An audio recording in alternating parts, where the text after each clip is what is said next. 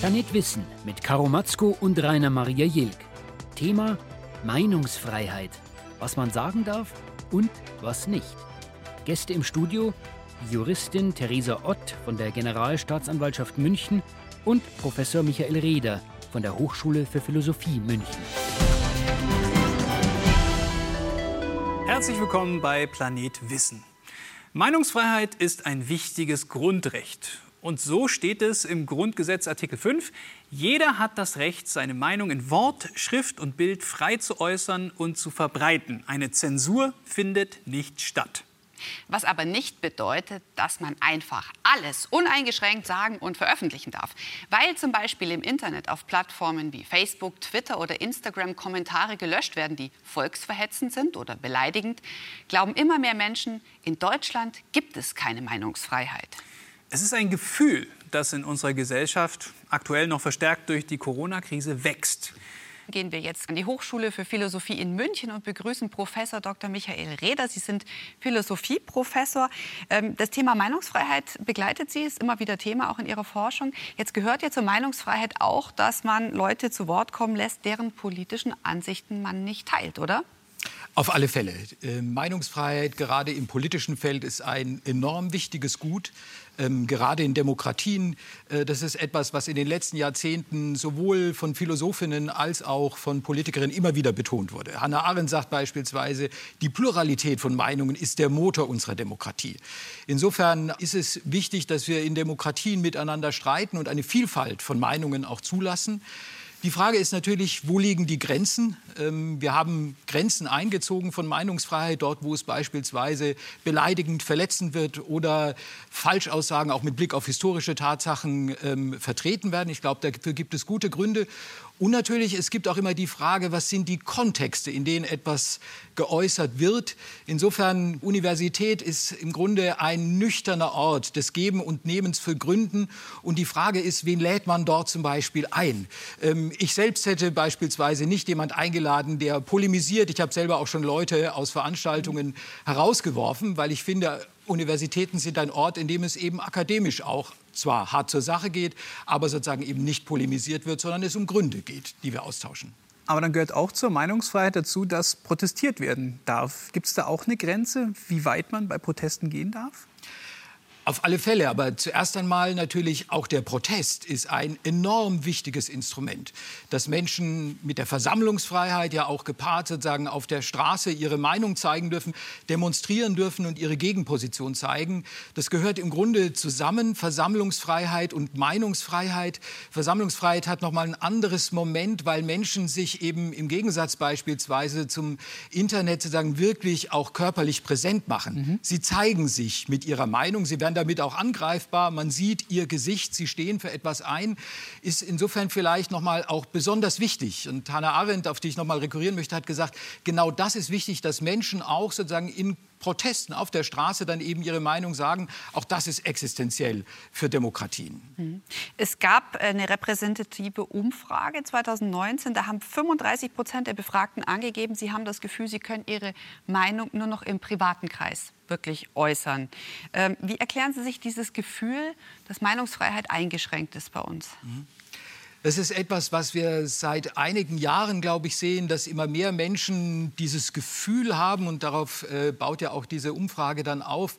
Sie können nicht mehr alles wirklich öffentlich und frei sagen. Ich glaube, man muss verschiedene Aspekte unterscheiden. Was genau wird da ausgedrückt und um wen geht es? Äh, wenn man genau hinschaut, dann sieht man bei den Studien, dass es vor allem die Menschen sind, die eher am rechten politischen Rand angesiedelt sind, die dieses Gefühl haben. Viel stärker als am linken Rand. Das heißt, man muss diese Entwicklung in einem gesamtpolitischen ähm, Spektrum sehen, was wir in den letzten Jahren sozusagen wahrnehmen. Ähm, wir hatten in den Nullerjahren durch die Große Koalition sozusagen uns ein bisschen eingerichtet im ja, politischen Diskurs der Mitte. Vielleicht haben wir zu wenig wirklich gestritten und damit auch die hm. Vielfalt von Meinungen abgebildet. Und wir sehen, dass Menschen sozusagen emotional jetzt das Gefühl haben, sie dürfen es nicht mehr sagen, obwohl sie es natürlich sagen dürfen. Die Meinungsfreiheit ist ja nach wie vor geschützt. Und deswegen glaube ich, geht es da weniger um die Frage, ist jetzt juristisch Meinungsfreiheit wirklich gegeben oder nicht, sondern es geht vielmehr darum, wie ist unsere politische Debatte? Was darf sozusagen gesagt werden? Und da muss man natürlich sehen, dass gerade am rechten Rand natürlich sozusagen dieses Argument der Meinungsfreiheit auch politisch instrumentalisiert wird. Weil sie, man wird doch auch noch mal sagen dürfen, ist Teil einer politischen Strategie. Oder noch besser, keiner traut sich das ja mehr zu sagen. Genau. Aber ich sag's. Das wird auch von Politikern, wie Sie schon sagen, verwendet. Äh, die sagen, die Meinungsfreiheit ist stark eingeschränkt, sind aber in fast jeder Talkshow irgendwie zu sehen und dürfen da ihre Meinung ja äußern. Äh, darf die dort eingeschränkt werden oder gibt es dort eigentlich keine Einschränkungen? Nun, erst einmal die politischen Meinungen sozusagen dürfen natürlich gesagt werden, wenn sie die bestimmten Grenzen, juristischen Grenzen auch unseres Grundgesetzes respektieren. Und dann ist es auch wichtig, dass sie geäußert werden. Nichtsdestotrotz sehen wir natürlich, wir haben einen gewissen Konsens, was ist sozusagen die Mitte unserer demokratischen Kultur. Und dort haben wir in den letzten Jahrzehnten etwas aufgebaut, dass wir in, bei allen politischen Differenzen, und man denke an die ganzen Debatten auch der 70er, 80er Jahre zwischen SPD und CSU, äh, Johannes Strauß war jemand, der sozusagen natürlich ganz extrem auch polemisiert hat und trotzdem sozusagen haben wir danach zusammen ein Bier getrunken äh, gewissermaßen und die Streitigkeiten dann wieder überbrückt. Und wir sehen jetzt, dass im Grunde gerade in dieser Verschiebung auch am rechten politischen Rand dann damit gespielt wird sozusagen. Wir wollen gewissermaßen das Sagbare verschieben, wir wollen Tabus brechen, aber damit natürlich auch unseren demokratischen Konsens in der Mitte sozusagen verschieben. Ja, ähm, ist es eben erlaubt, sozusagen sich auch besonders kritisch, vielleicht auch eben an der Grenze zum juristisch juristisch Erlaubbare noch zu äußern. Ich glaube, darüber müssen wir sprechen. Sie wollen wir das und was ist damit politisch verbunden? Insofern ist die Frage nach der Meinungsfreiheit, glaube ich, gerade eine danach, was ist der politische Kontext, in dem etwas geäußert worden und wie wollen wir politisch zusammenleben in mhm. Zukunft? Aber grundsätzlich kann man schon sagen, es fällt uns ganz allgemein als Menschen schwer, die Meinung von Andersdenkenden zu tolerieren. Es ist zumindest eine Herausforderung, weil natürlich äh, neigen wir als Menschen immer dazu, gerne erst einmal uns mit Erfahrungen und Meinungen zu, zu umgeben, die andere auch teilen. Ähm, Gleichzeitig sind Menschen, und das haben Philosophinnen schon immer betont, eigentlich auch neugierig und möchten gerne Erfahrungen machen, die sie noch nicht kennen, möchten andere Meinungen hören. Menschen sind schon immer Forscher gewesen, Entdecker, sind woanders hingefahren, wollten anderes sozusagen sehen, hören, kennenlernen. Ähm, und ich glaube, insofern sind Sie sozusagen auch schon immer darauf ausgelegt, anderes zu sehen. Es ist trotzdem dann schwierig, wie Sie sagen, es zu tolerieren. Mhm. Ähm, das ist die Herausforderung in einer Demokratie. Wir haben viele Institutionen und eben auch, man könnte sagen, kulturelle Praktiken entwickelt, wie wir eben jenseits von Gewalt zivilisiert miteinander umgehen und bei allen Meinungsverschiedenheiten uns da eben drüber verständigen, wie wollen wir zusammenleben. Mhm. Wir begrüßen unseren zweiten Gast, Juristin und Staatsanwältin Theresa Ott. Herzlich willkommen, schön, dass Sie da sind. Äh, Sie arbeiten bei der Generalstaatsanwaltschaft München in der Zentralstelle zur Bekämpfung von Extremismus und Terrorismus. Und eine der Projekte, eines der Projekte, in dem Sie tätig sind, ist Justiz und Medien konsequent gegen Hass. Darüber werden wir später noch sprechen. Äh, die erste Frage geht an Sie als Juristin. Ähm, wir haben gesagt, Meinungsfreiheit ist ein Grundrecht, allerdings mit Einschränkungen. Welche Einschränkungen sind es denn? Also grundsätzlich ist es so, dass alle Grundrechte nicht schrankenlos gewährleistet sind. Und genauso ist es auch bei der Meinungsfreiheit. Und das ist im Artikel 5 schon angelegt, wo eben steht, die Meinungsfreiheit findet ihre Grenzen in den allgemeinen Gesetzen, in den äh, Bestimmungen zum Schutz der Jugend und auch im persönlichen Ehrenschutz. Und ähm, da müssen, müssen wir als ähm, äh, Justiz dann immer eine Abwägung treffen, ähm, wo sind wir ähm, an dem Punkt, wo ein Strafgesetz verletzt wird. Und das ist aus meiner Perspektive die Grenze, wo dann die Meinungsfreiheit aufhört. Es ist ja ein Gefühl oftmals, das formuliert wird, dass die Meinungsfreiheit eingeschränkt ist, dass es nicht mehr wirklich existiert. Kommt es genau von diesen juristischen Einschränkungen?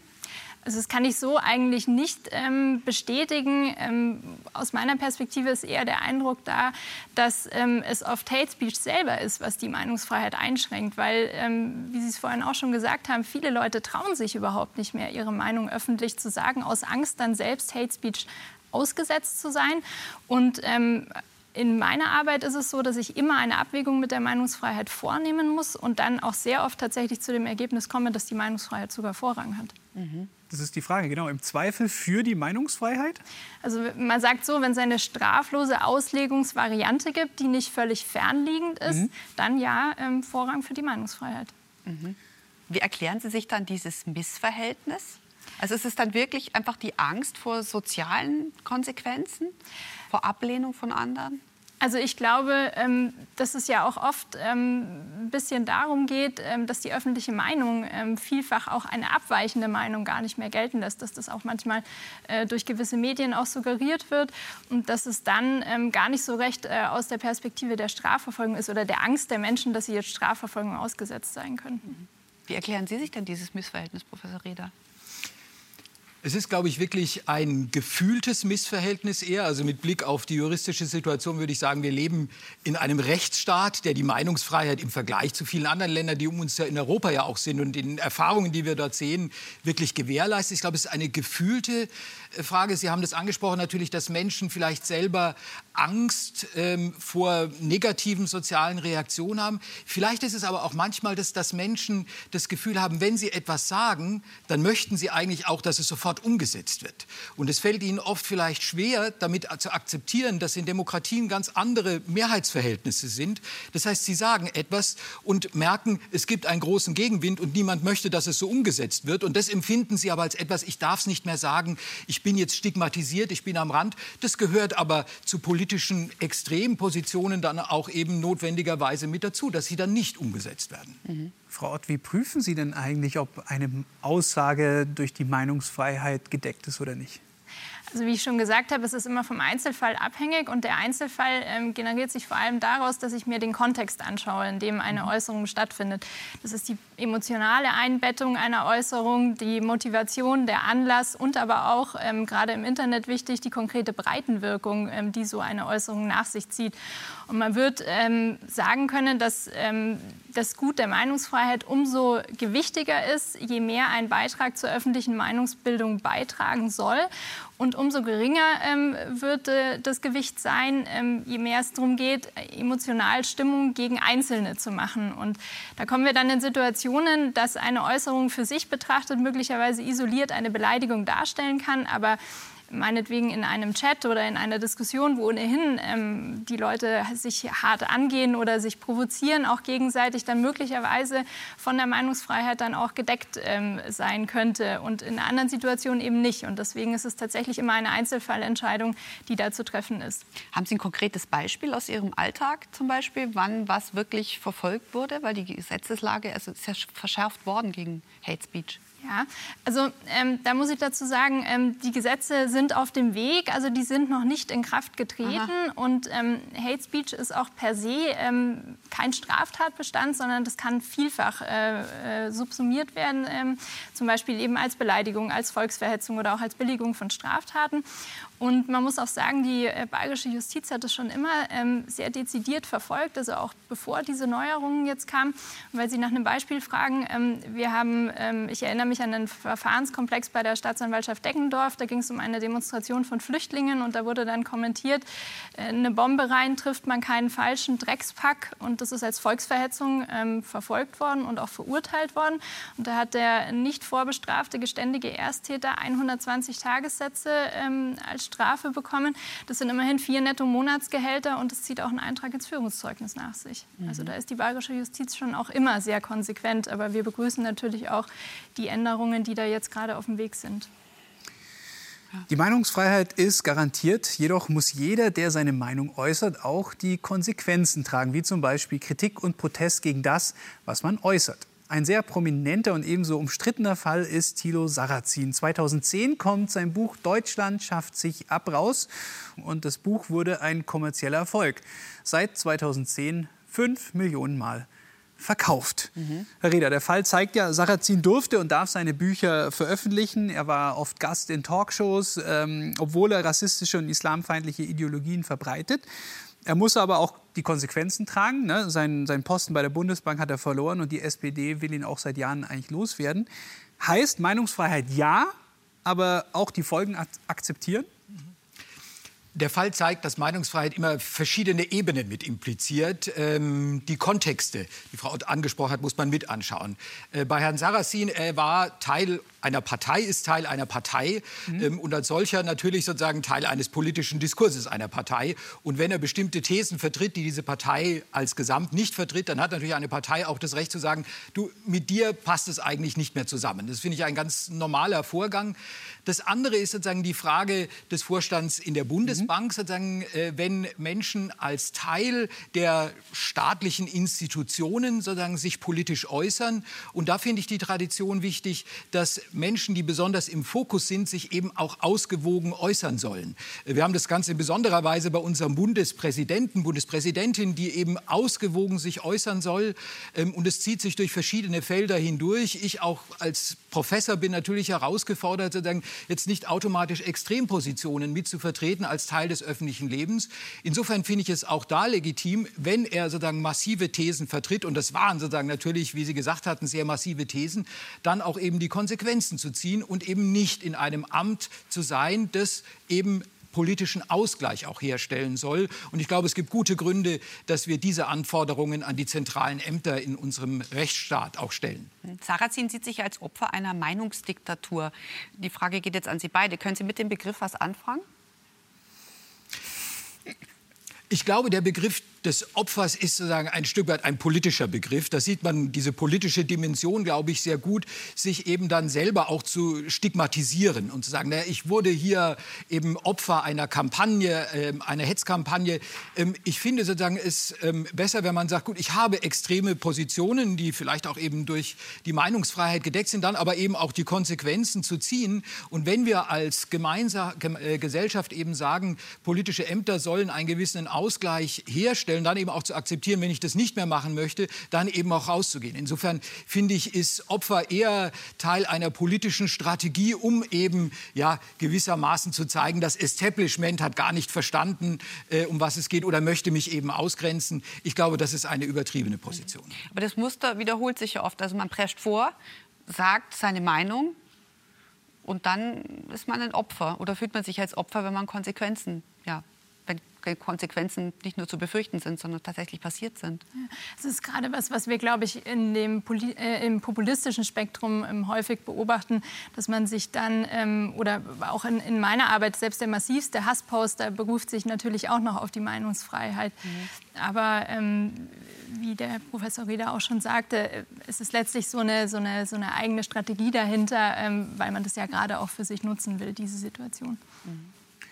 Wenn man jetzt, wir hatten es vorhin ganz kurz mit, mit Strafen, äh, wenn man äh, dann doch mal bei sozialen Netzwerken oder Kommentarforen mal äh, dann doch etwas äh, gegen die Regeln verstößt, da wurden ja die Regeln schon verschärft, hatten Sie gesagt, sind und die Gesetze sind noch nicht in Kraft, aber äh, Gibt es da auch Haftstrafen oder sind da eigentlich hauptsächlich hohe Geld, Geldstrafen oder hohe Geldstrafen dann im Spiel?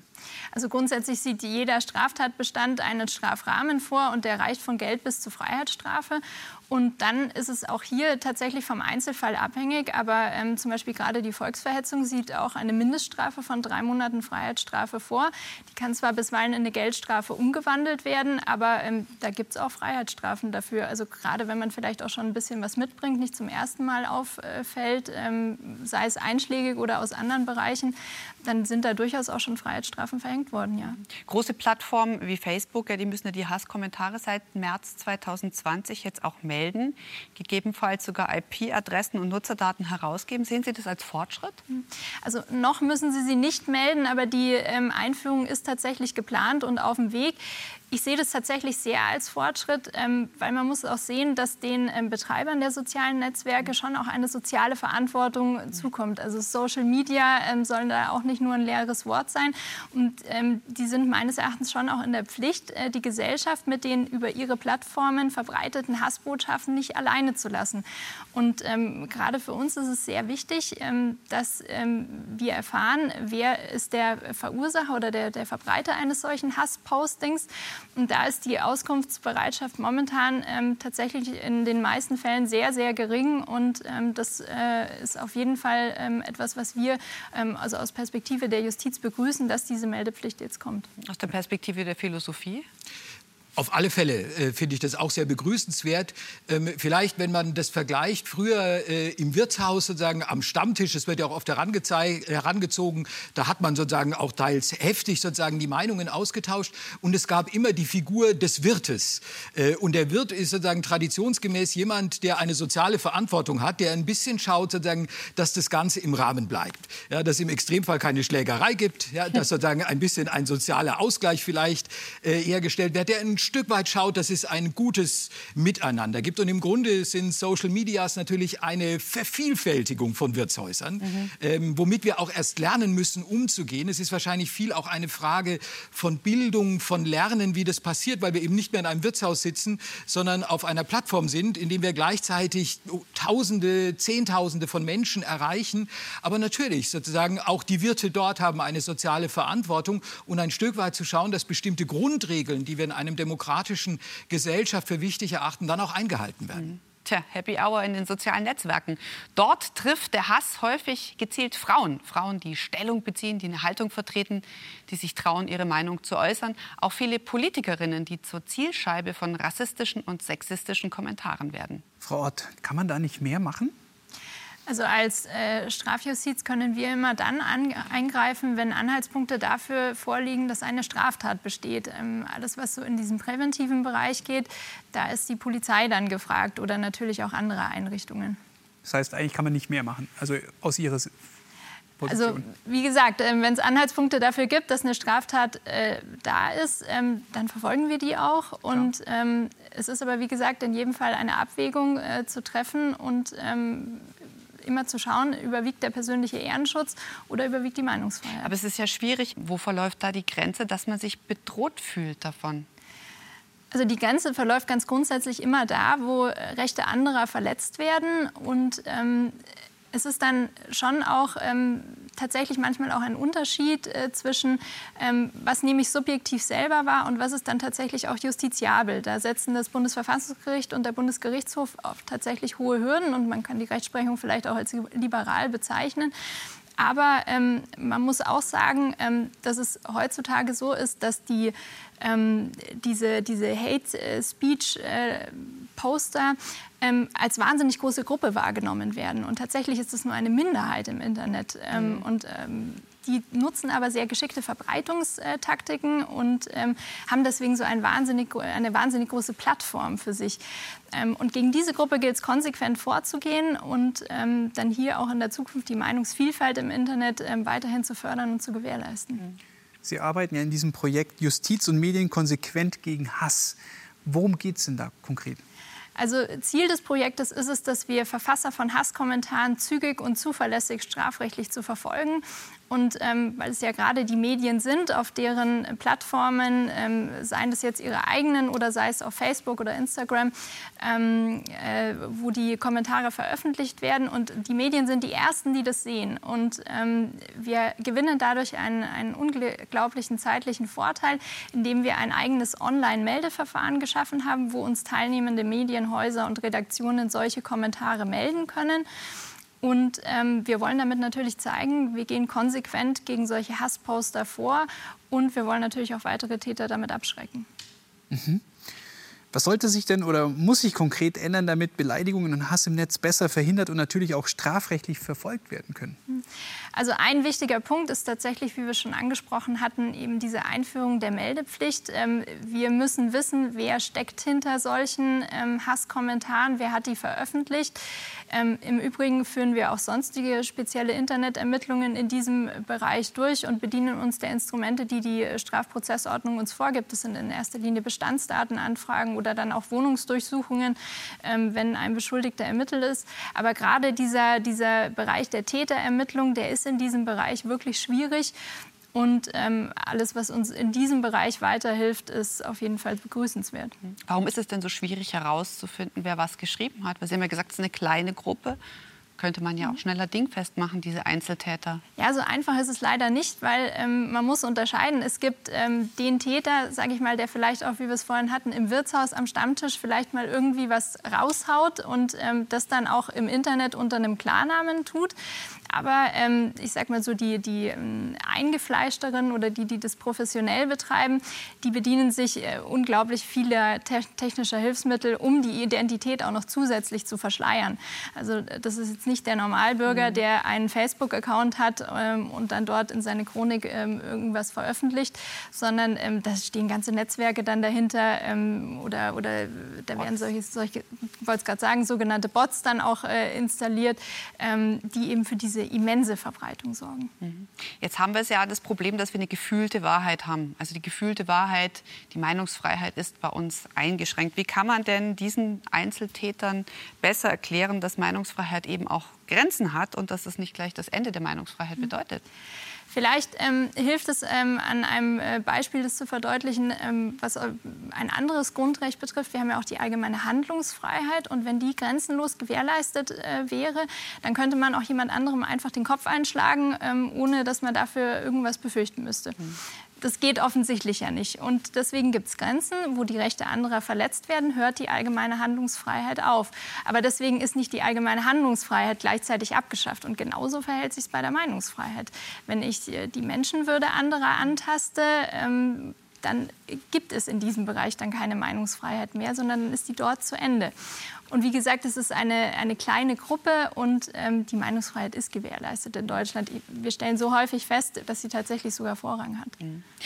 Sie haben auf jeden Fall die Freiheit, mehr Informationen zum Thema und zur Sendung sich herauszusuchen. Die finden Sie auf unserer Internetseite planet-wissen.de.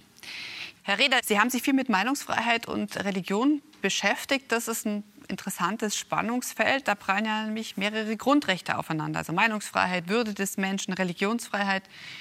Wie würden Sie entscheiden, Herr Reder? Im Grunde ist die Frage nach der Religion gerade natürlich nach dem 11. September, aber auch schon davor eine ja, Kerngretchenfrage des demokratischen Zusammenlebens geworden.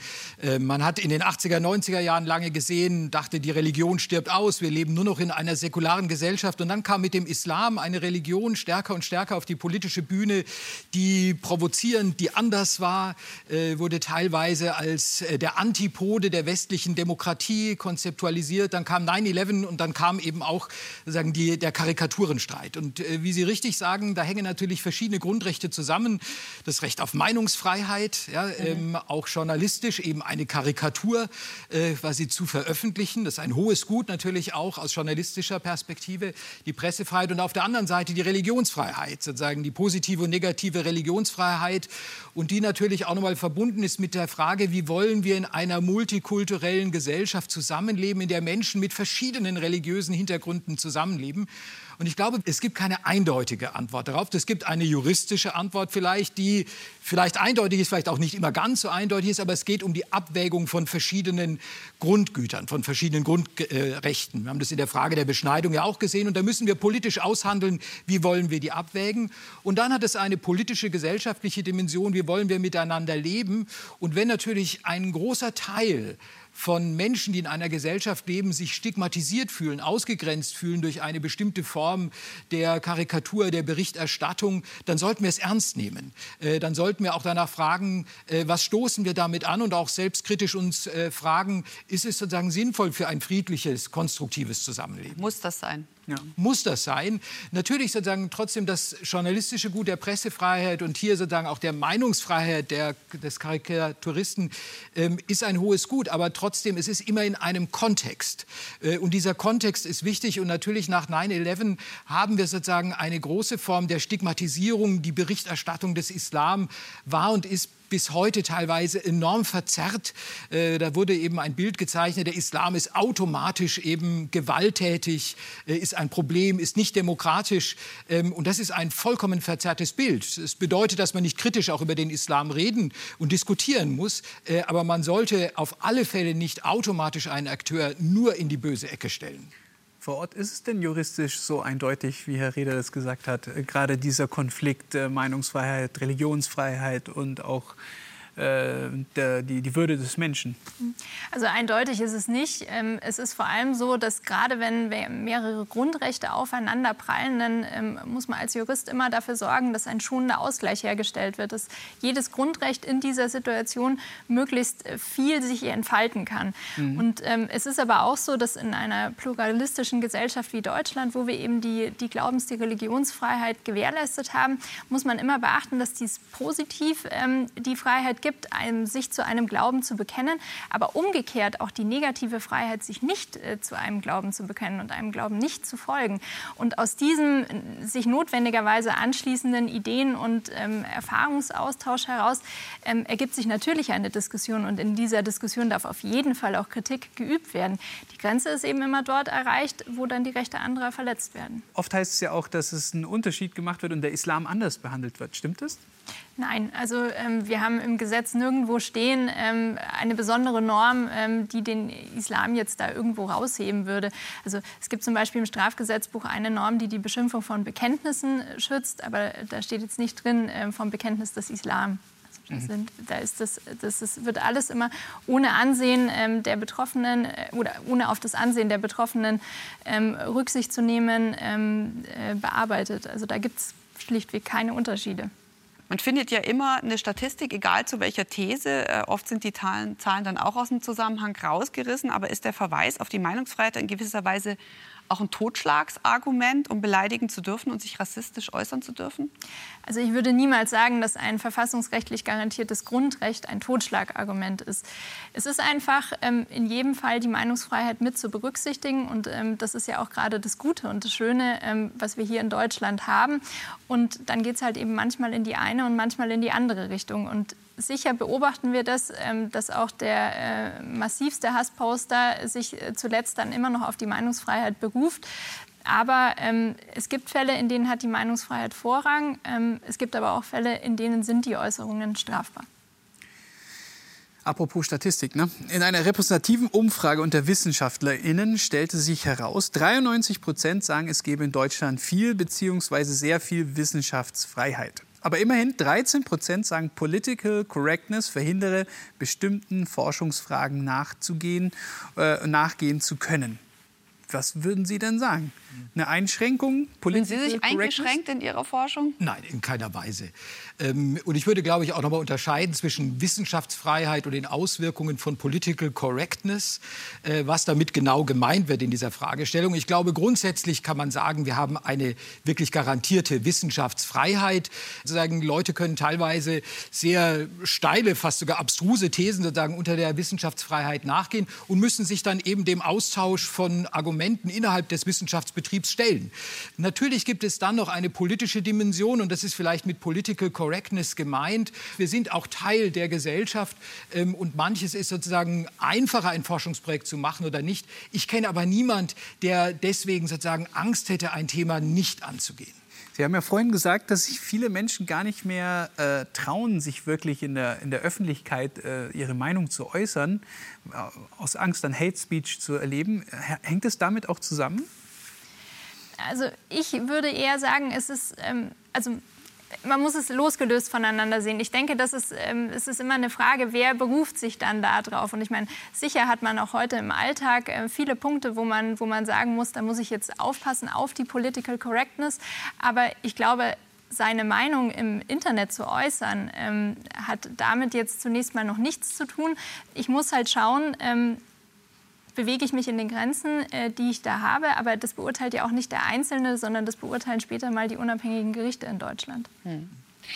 Wer sich in Deutschland über angeblich mangelnde Meinungsfreiheit beklagt, sollte mal einen Blick ins Ausland werfen. Deutschland ist tatsächlich weltweit, zusammen mit einigen wenigen anderen Ländern, eine Ausnahme, die Meinungsfreiheit zulässt. Im Vergleich zu Ländern wie China, Türkei, Russland und den arabischen Staaten ist die Meinungsfreiheit in Deutschland vorhanden und wird auf einem völlig anderen Niveau eingeschränkt. Wir sind jetzt am Ende der Sendung hier bei Planet Wissen angelangt und die Frage geht an Sie beide. Was, was sollte sich aus Ihrer Sicht generell in Deutschland im Sinne der Meinungsfreiheit noch verbessern? Frau also es ist tatsächlich so, dass wir beobachten müssen, dass Hass und Hetze im Internet ähm, nach wie vor zunehmen. Und äh, in der jüngeren Vergangenheit haben wir auch beobachten müssen, dass aus Worten manchmal Taten werden können. Und deswegen gilt es hier konsequent dagegen weiter vorzugehen. Und ähm, wir müssen diese Abwägungen treffen mit der Meinungsfreiheit. Aber die Meinungsfreiheit ist ein so hohes Gut in Deutschland, dass es auch zu schützen gilt. Und das tun wir auch dadurch, dass wir gegen diese Gruppe konsequent vorgehen. Ich würde mich dem aus juristischer Sicht vollkommen äh, anschließen. Ich würde ganz zwei Aspekte noch betonen. Ich glaube, wir brauchen vielleicht auf der politischen Ebene mehr Streit, zu lernen, quasi, wie wir eine neue Streitkultur auch entwickeln können, die Menschen vielleicht auch abholt, auch in ihren familiären Kontexten, in denen Menschen es ja mit solchen Aussagen konfrontiert sind. Ich erinnere mich, als äh, kleiner Junge habe ich äh, meinen Vater und meine älteste Schwester über den NATO-Doppelbeschluss heftigst streiten hören. Und ich erlebe von meinen Studierenden heute, dass sie sagen, wir fangen jetzt gerade an, mit unseren Eltern jenseits massiver politischer Grenzen wieder zu streiten, zu diskutieren. Dass Menschen eben das Gefühl haben, okay, ihre Meinung wird gehört. Ich glaube, das ist wichtig. Und das Zweite, was ich für enorm wichtig halte, gerade auch mit Blick auf das Internet, dass wir als Bildungsinstitution, dass wir als eine lernende Demokratie schauen, wie können wir gemeinsame Praktiken entwickeln, wie wir uns beispielsweise im Internet bewegen. Wie können wir unseren Kindern, unseren Schülerinnen sozusagen beibringen, digital zu kommunizieren, ohne eben Hass äh, oder Hetze zu formulieren, sondern konstruktiv wertschätzend, auch wenn man vielleicht nicht genau weiß, wer der andere ist, nicht gegenüber ist. Mhm. Das heißt, es ist, glaube ich, eine sehr große Aufgabe, Aufgabe von Bildung, auch um Menschen eben abzuholen und ihnen klarzumachen, wir leben eben nicht in autoritären Regimen, sondern in einem Kontext, in dem die Meinungsfreiheit viel zählt. Und es geht darum, gemeinsame gelungene Praktiken zu entwickeln. Also das ist die große Aufgabe der Demokratie, dass Minderheiten und Andersdenkende nicht ausgegrenzt werden. Aber gleichzeitig müssen wir natürlich Hass und Gewalt eindämmen, so wie wir es erlebt haben, weil eben aus Worten dann eben auf Worte Taten folgen können. Ja, es ist ja auch oft so, dass gerade dieser, dieser Hass auf der mangelnden Fähigkeit beruht, äh, Sachverhalte differenzierend eben äh, zu bewerten. Ähm, und ich denke, dass da gerade auch in den, in den, in den Schulen, in, in den Bildungseinrichtungen viel dafür getan werden kann. Ich hoffe, wir haben einen Beitrag dazu geleistet, würde ich sagen. Vielen herzlichen Dank, dass Sie heute da waren. Ja. Und Ihnen zu Hause auch vielen herzlichen Dank. Bis zum nächsten Mal hier bei Planetwissen.